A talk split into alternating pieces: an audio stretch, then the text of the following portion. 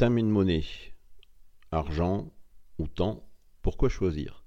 Prenez les deux et avec notre podcast, retrouvez toutes les astuces, les articles de fond et j'en passe. Je vais vous parler du moteur le plus puissant du monde. Vous savez ce que c'est? Souvent, on mentionne l'argent, le pouvoir. Non. Le moteur le plus puissant du monde, ce sont les habitudes. Et je vais vous proposer aujourd'hui de mettre en place six petites habitudes toutes simples, mais qui peuvent changer votre vie. D'accord? Pourquoi? Parce que ces habitudes, elles se glissent dans notre vie au quotidien sans y prendre garde. Et euh, finalement, ce n'est pas conscient. Mais lorsqu'on en devient conscient et qu'on utilise le système des habitudes, on parle souvent des mauvaises, mais les bonnes, ça marche aussi. On en fait un moteur, un levier qui va vraiment changer la donne pour vous. Donc, il est temps de choisir celles qui vont vous rendre la vie meilleure. Ok? Alors, quelles sont les habitudes qui peuvent changer votre vie? D'abord, la première, faites un voyage au-delà de votre zone de confort. Et oui, on est bien dans son petit, euh, justement, cercle hein, habituel, des petites routines, hein. et puis euh, un jour chasse l'autre, euh, et on arrive à la fin de la semaine.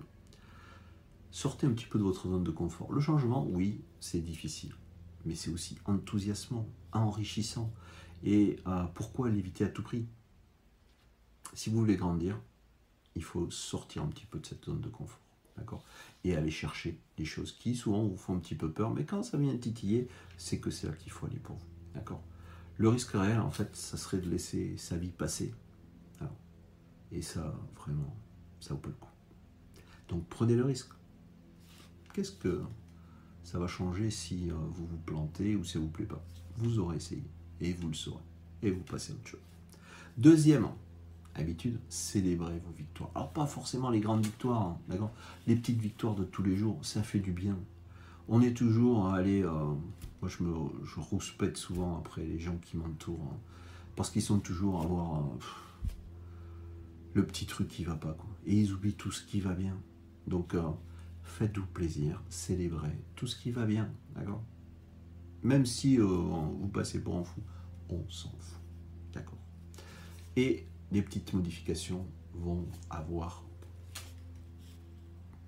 oui, des grands changements qui font arriver régulièrement, parce que dites-vous que la vie elle est courte, donc il euh, faut commencer aujourd'hui. Je vous encourage à avoir une boîte à idées ou un cahier. On est euh, bourré de bonnes idées.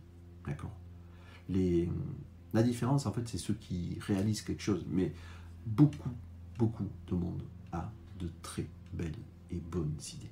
Simplement, ils les oublient, ça passe.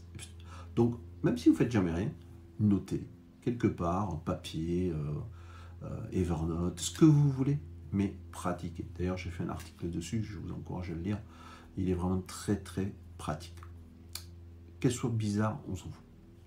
Ça n'a pas d'importance. Notez. Parce que qui sait, un jour, c'est quelque chose qui va changer votre vie. Relativisez et pour cela, euh, appliquez la règle des 10 ans. Il vous arrive une tuile.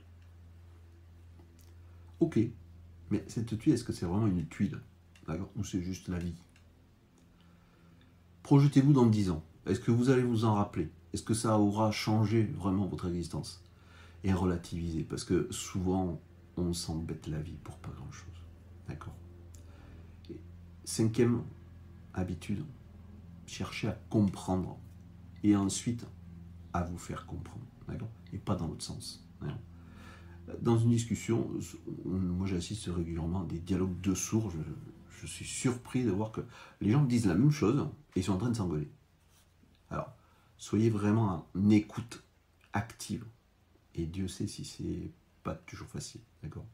Souvent, on, pense déjà à finir la phrase que l'autre a commencé, alors qu'on ne sait pas où c'est qu'il veut aller, ou à ce qu'on va lui répondre avant qu'il ait terminé de parler, Donc, cherchez à comprendre, mettez-vous aussi dans la position de l'autre, et puis ensuite, faites valoir votre point de vue, mais écoutez-vous. Vous gagnerez tellement de temps et beaucoup moins d'ennuis et de soucis. Et pour terminer, la sixième, c'est soyez reconnaissant pour quelque chose. Chaque matin, chaque fin de journée, soyez reconnaissant. parce que la vie est belle, d'accord? Et on l'oublie souvent.